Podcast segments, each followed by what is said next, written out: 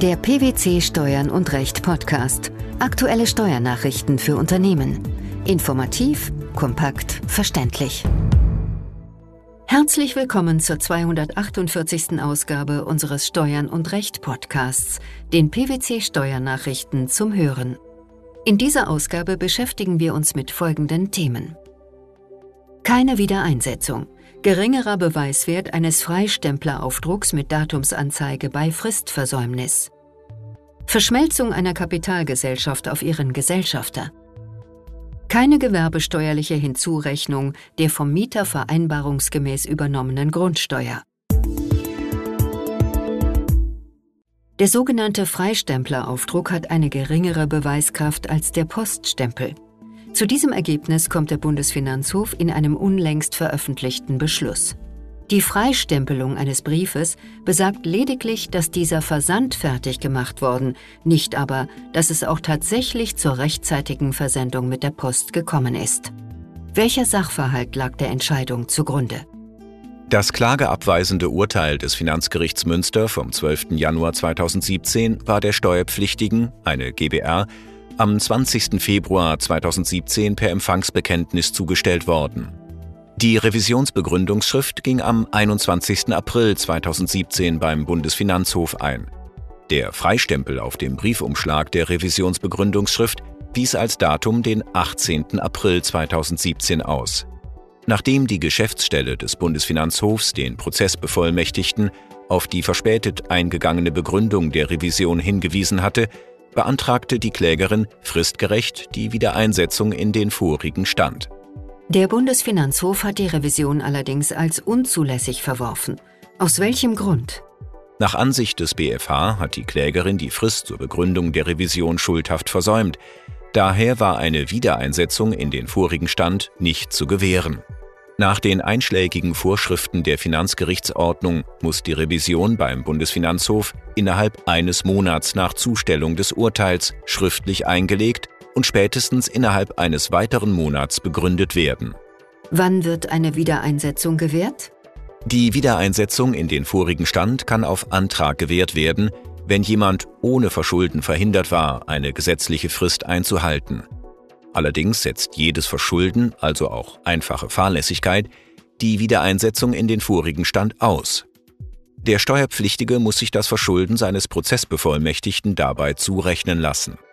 Die Wiedereinsetzung erfordert in formeller Hinsicht, dass innerhalb einer Frist von einem Monat nach Wegfall des Hindernisses die versäumte Rechtshandlung nachgeholt und diejenigen Tatsachen vorgetragen und im Verfahren über den Antrag glaubhaft gemacht werden, aus denen sich die schuldlose Verhinderung ergeben soll. Die Tatsachen, die eine Wiedereinsetzung rechtfertigen können, müssen aufgrund ständiger Rechtsprechung zwingend innerhalb dieser Frist vollständig, substantiiert und in sich schlüssig dargelegt werden. Wieso hat der Prozessbevollmächtigte der Klägerin dies nach Auffassung der BfH-Richter nicht getan?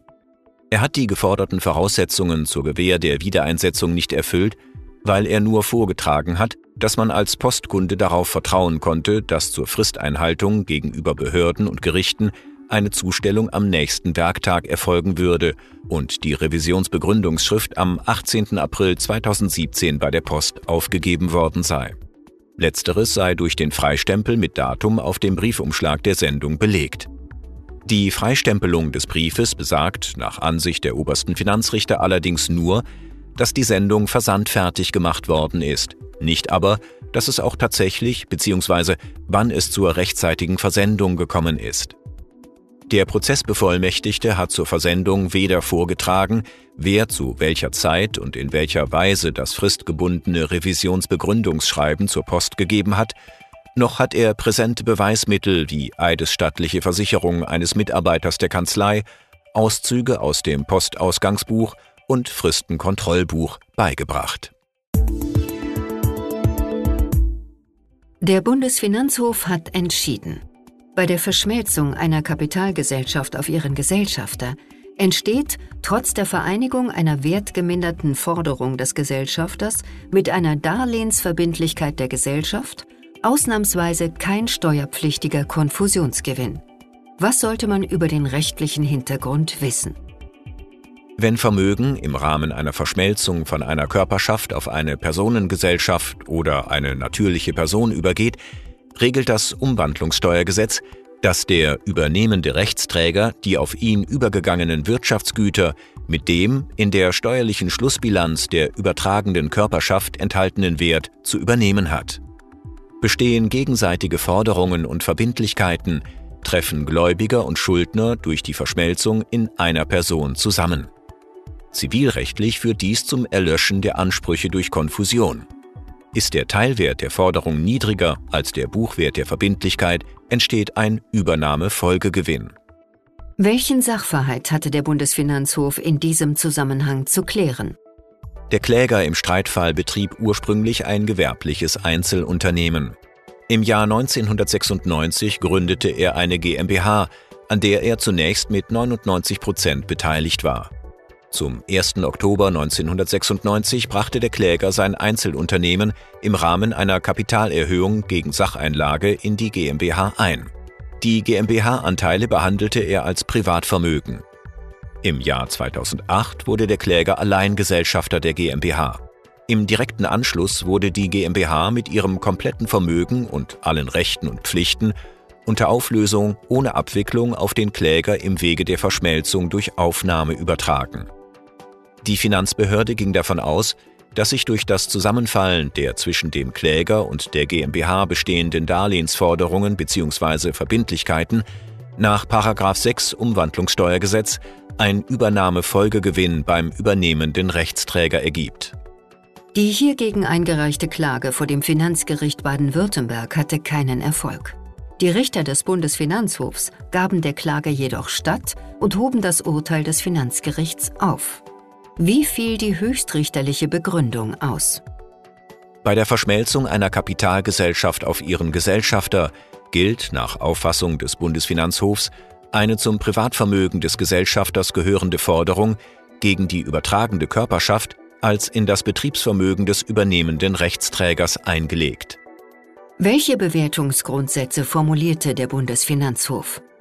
War die Forderung wertgemindert, und hätte sich ihr Ausfall im Falle ihrer weiteren Zugehörigkeit zum Privatvermögen bei der Verwirklichung eines Realisationstatbestands nach 17 Einkommensteuergesetz einkommensteuermindernd ausgewirkt, ist als Einlagewert nicht der geminderte Teilwert anzusetzen. Stattdessen ist derjenige Wert maßgeblich, mit dem die Forderung im Falle der Verwirklichung eines Realisationstatbestands nach 17 Einkommensteuergesetz als nachträgliche Anschaffungskosten zu berücksichtigen gewesen wäre. Wie betrachtete der Bundesfinanzhof in diesem Zusammenhang die im Streitfall gewährten Darlehen?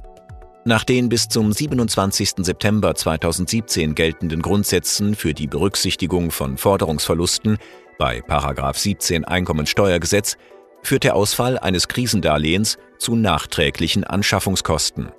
Ein Krisendarlehen liegt nach Auffassung des Senats vor, wenn sich die Gesellschaft zum Zeitpunkt der Darlehensgewährung in einer Krise befindet, das heißt, wenn die Rückzahlung angesichts der finanziellen Situation der Gesellschaft in einem Maße gefährdet ist, dass ein ordentlicher Kaufmann das Risiko einer Kreditgewährung zu denselben Bedingungen wie der Gesellschafter nicht mehr eingegangen wäre. Nach einem Urteil des Finanzgerichts Köln unterliegt die vom Vermieter auf den Mieter umgelegte Grundsteuer nicht der gewerbesteuerlichen Hinzurechnung. Damit entschied das Finanzgericht zugunsten der Klägerin. Welcher Sachverhalt war gegeben? Die Klägerin ist eine Kapitalgesellschaft, an der zwei natürliche Personen beteiligt sind. Die Gesellschafter der Klägerin sind ebenfalls Gesellschafter einer Gesellschaft bürgerlichen Rechts, kurz GBR, mit der Folge einer Betriebsaufspaltung zwischen der GBR als Besitzunternehmen und der Klägerin als Betriebsunternehmen. Während der Streitjahre nutzte die Klägerin ein Betriebsgebäude der GBR. In dem zwischen der GBR und der Klägerin bestehenden Mietvertrag war die Umlage der Grundsteuer vereinbart. Die Finanzbehörde rechnete die Grundsteuer bei den Miet- und Pachtzinsen für unbewegliche Wirtschaftsgüter gemäß Gewerbesteuergesetz hinzu. Die Klägerin lehnte diese Hinzurechnung ab. Das Finanzgericht Köln hat sich der Auffassung der Klägerin angeschlossen. Wie begründeten dies die Richter? Die von der Betriebskostenverordnung gedeckte Möglichkeit, die Grundsteuer durch ausdrückliche und inhaltlich bestimmte Regelung wie andere Betriebskosten auf den Mieter umzulegen, zwingt nach Auffassung des Finanzgerichts nicht bereits dazu, diese von der Hinzurechnung auszunehmen und wie vom Mieter direkt zu tragende Kosten für Wasser, Strom und Heizung zu behandeln.